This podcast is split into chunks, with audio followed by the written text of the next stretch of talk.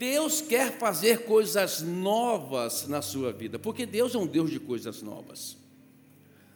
Nós estamos aqui com essa, com essa proposta, com esse, com esse propósito, com essa finalidade, testemunhar Jesus para esse mundo, mostrar que Jesus é o mesmo ontem, hoje e será o mesmo eternamente.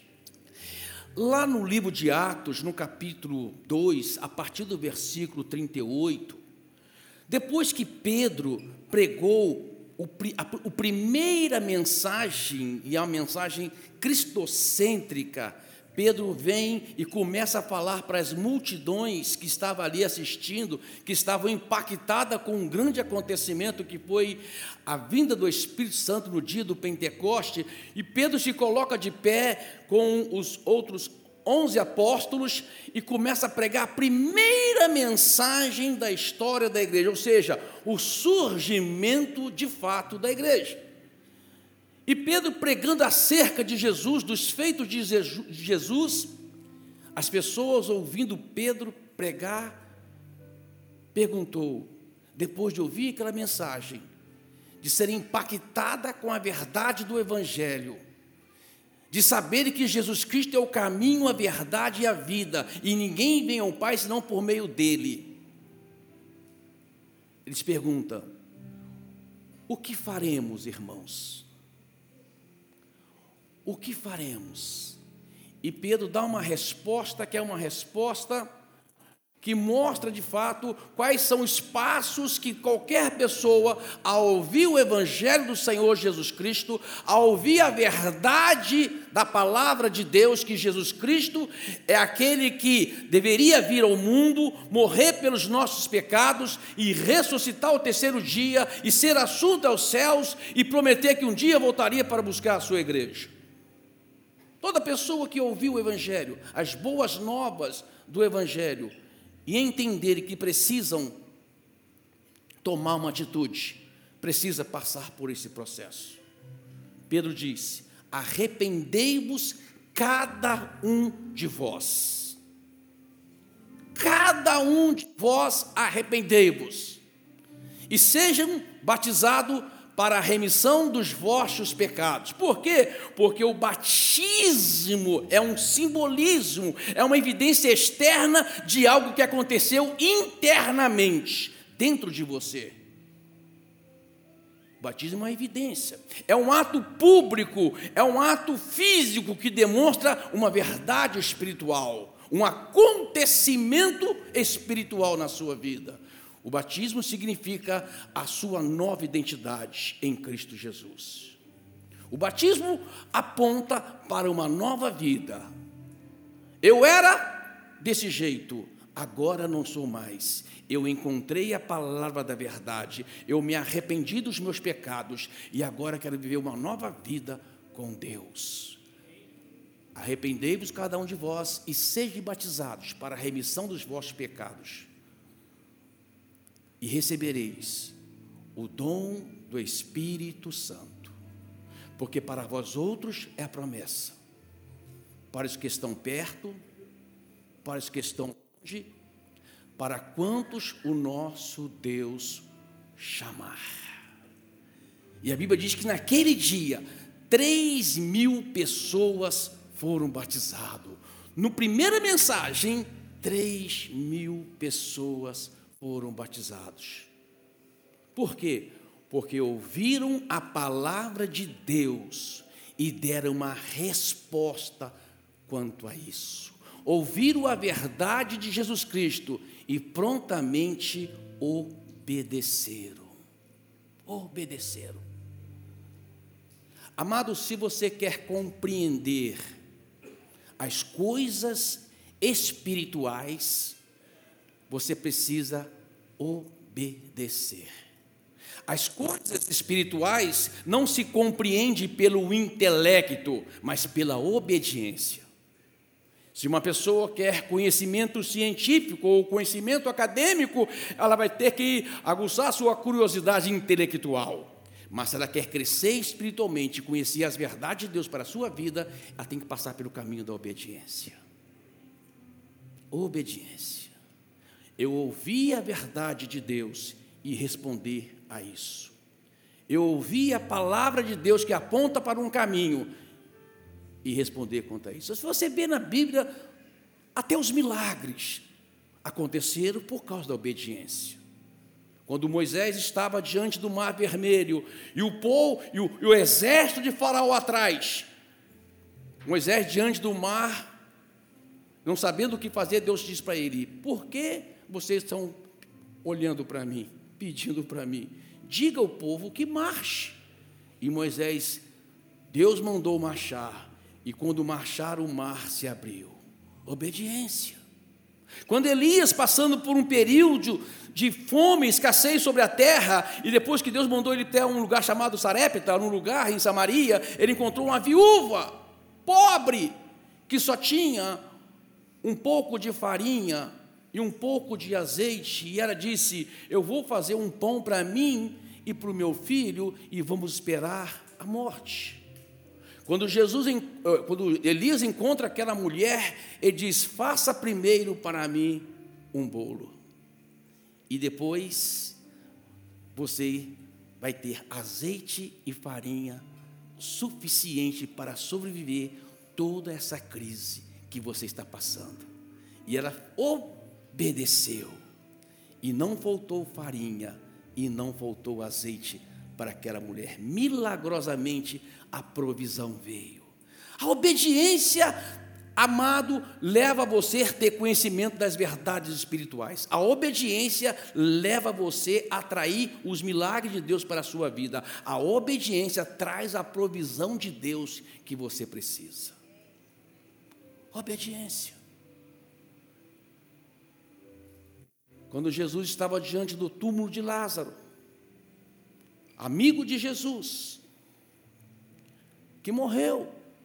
Estava lá Marta e Maria chorando por, aquela, por causa da morte do seu irmão Lázaro. Jesus chega diante daquele túmulo e diz: Tirai a pedra. As pessoas não titubearam, não ficaram discutindo, questionando, mas para que tirar a pedra? O cara já está três dias morto dentro desse túmulo. Não, obedeceram.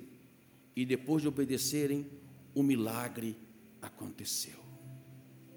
A obediência atrai o milagre de Deus para a sua vida.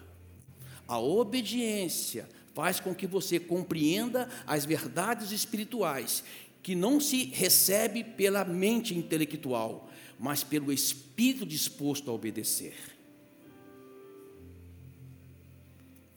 Um dos, das obediências mais surpreendentes que eu encontro na Bíblia está em João capítulo 9 depois de Jesus ter passado um dia, um tempo de discussão com os fariseus, Jesus saindo, ele encontra um homem cego, cego de nascença.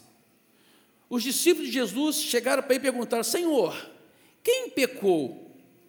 Os pais deste homem ou ele, para que nascera cego? Jesus responde: Nem os seus pais pecaram, nem tampouco ele pecou. Isto aconteceu para que se manifeste nele a glória de Deus. Aí Jesus e o cego não conhecia Jesus, o cego não sabia de Jesus, diferente de Bartimeu, que estava à beira do caminho, que ouvira falar de Jesus, e quando Jesus passou por ali, ele começou a gritar: Filho de Davi, tem compaixão de mim, filho de Davi, tem compaixão de mim, e atraiu Jesus por causa da sua eloquência, por causa do seu grito, por causa do seu desespero de alma, e clama por Jesus, e Jesus atende Bartimeu e pergunta: O que queres que eu te faça? E Bartimeu volta a ver. Bartimeu sabia que era Jesus, mas esse, esse, esse cego de nascença não sabia que era Jesus. Amado, o tamanho da graça de Deus é algo que você não consegue mensurar. A graça de Deus se manifesta num lugar que é improvável. O amor de Deus é derramado num lugar talvez totalmente improvável por nós. Talvez Deus alcance um parente seu, um amigo seu que você possa considerar assim, esse, esse, esse cara nunca vai abrir o coração para Deus. Essa pessoa nunca vai abrir o coração para Deus. Talvez por causa da dureza de coração que ela tem, porque talvez tenha alcançado tanto sucesso na vida que o coração está endurecido e acha que o prazer está só nas coisas transitórias, nas coisas efêmeras da vida. Mas o amor de Deus e a graça de Deus nos impressiona e nos surpreende. Talvez aquela pessoa está lá num profundo lamaçal do pecado, num abismo de alma, num lugar tão profundo de, de, de pecados ou de práticas totalmente desagradáveis, que você fala, essa nunca vai ser alcançada por Deus. Mas a graça de Deus, o amor de Deus é algo impressionante.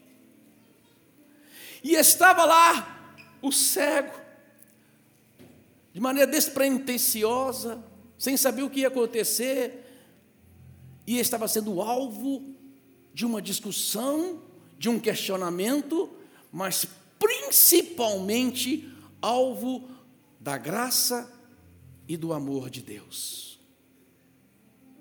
Jesus chega perto daquele cego que nem sabia quem estava perto dele. Se você ler todo o texto, você vai ver isso. Jesus pega, faz um lodo, pega um, um, um barro, gospe, nojento, né? Coisa nojenta. Acho que se o cego se enxergasse, ele não ia aceitar aquilo, não. Jesus cuspiu, fez um. E pá no olho do cego e disse para ele: Vai ao tanque, ao tanque de Siloé e lava os seus olhos. Siloé significa o enviado. Jesus já estava apontando sobre a sua característica do Messias, ungido de Deus, o enviado de Deus para salvar esse mundo. Vai lá no tanque de Siloé. Amado, do, do lugar que ele se encontrava até o tanque de Siloé eram 800 metros numa rua totalmente acidentada, cheia de desníveis, pedras, buracos, como eram as ruas daquela, daquela época. Ele tinha que descer para chegar no tanque 34 degraus.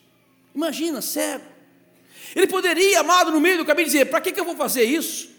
Para que, que eu vou passar por essa dificuldade? Por que, que eu tenho que enfrentar esses obstáculos? Por que, que eu tenho que obedecer esse homem que eu nem sei quem é? Por que, que eu tenho que atender a este homem que eu nem sei quem é? Mas algo dentro dele dizia: acho que vai valer a pena obedecer. Eu não consigo entender com a minha mente. Se eu pensar, não é racional eu obedecer. Se eu pensar, não vai ser racional eu sair do lugar que eu estou e enfrentar esses 800 metros e descer 34 degraus. Se eu racionar, eu não vou fazer isso. Mas eu, eu, algo dentro de mim, no meu espírito, diz: obedeça, que você vai colher o fruto da sua obediência. Obedeça, sem questionar. Obedeça sem racionalizar. Obedeça. É algo espiritual, não é algo intelectual. Obedeça. E ele foi lá. Amado, Jesus poderia instantaneamente curar aquele cego. Poderia, não poderia? Ele ressuscitou morto. Ele fez paralítico andar. Ele limpou os leprosos. Ele fez tantos milagres, ele poderia facilmente, instantaneamente, abrir os olhos daquele cego, mas ele pediu algo para ele fazer. Talvez hoje, queridos, você está aqui e Deus está pedindo algo para você fazer. Dá um passo de fé. Talvez na sua caminhada, os seus 800 metros de vida que você tem, você tem pensado em tantos obstáculos, em tantas dificuldades que você tem passado. Talvez nesse, nessa caminhada até a obediência você tenha perguntado: será que vai dar resultado na minha vida?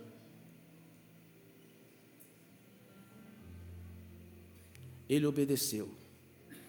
E a Bíblia diz que ele voltou vendo. Aleluia. Imediatamente os fariseus que ali se encontravam ficaram, mas esse homem não era cego? Porque ele está vendo? E aí começou um questionamento, porque foi a cura no sábado, e, e sempre alguém vai querer tentar criar algum obstáculo, ou tentar de maneira, de maneira é, racional, tentar é, falar com que você não é digno daquilo, você não poderia fazer aquilo, e tentar de todas as formas, ficar, e, e chamar os pais daquele, daquele jovem, e para você, ele era cego, ele era cego cego mesmo. E, e quem fez ele ver? Ele não quiseram responder porque tinha estava com medo dos fariseus, né? Porque era estava sendo as pessoas que falavam que Jesus era o Messias, era expulso da sinagoga e ele não queria falar. Aí falou, pergunta para ele, ele já é grande, ele sabe responder. Aí ele fala assim: Eu já falei para vocês.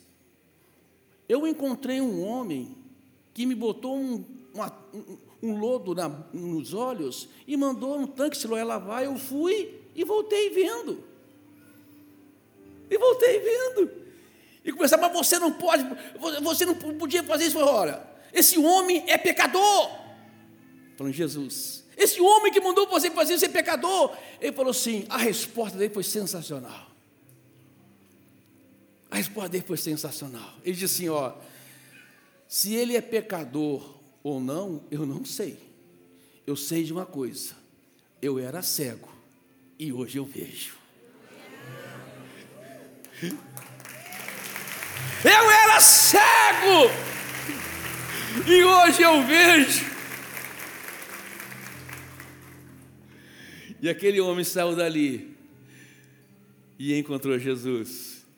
Aquele que fez um milagre na vida dele, disse: Agora eu sei quem foi e se tornou um seguidor de Jesus.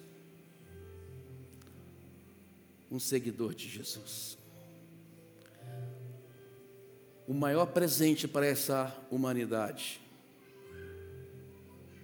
a maior dádiva para essa humanidade, está em João 3,16. Que Deus amou esse mundo de tal maneira, de tal maneira, que deu seu Filho unigênito para que todo aquele que nele crer não pereça, mas tenha a vida eterna. Não tem presente maior para essa humanidade do que Jesus.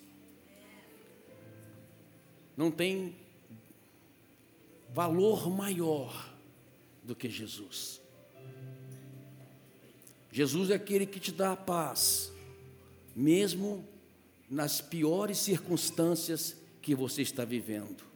Ele disse: Deixe-vos a paz, a minha paz vos dou, não vou-las dou como o mundo a dar. Não turbe o vosso coração e nem se atemorize. Jesus não promete, vezes, não promete mas tirar você da confusão. Talvez você está numa confusão aí, né? Pastor, eu estou numa confusão financeira, eu estou com uma confusão no meu casamento, eu estou numa confusão na minha saúde. Jesus, sabe o que ele promete? Entrar nessa confusão com você. Eu vou estar lá dando você paz. E você vai ter a solução do seu problema. Deixa-vos a paz. Eu não dou como o mundo dá. Jesus disse: Eu sou o caminho, a verdade, a vida. Ninguém vem ao Pai senão por mim. Ele é o caminho que te conduz à salvação. Apocalipse 3,20 diz: Eis que estou à porta e bato. Se alguém abrir, eu entrarei e cearei com ele e ele comigo. Todas essas questões ou perguntas exigem de nós uma obediência.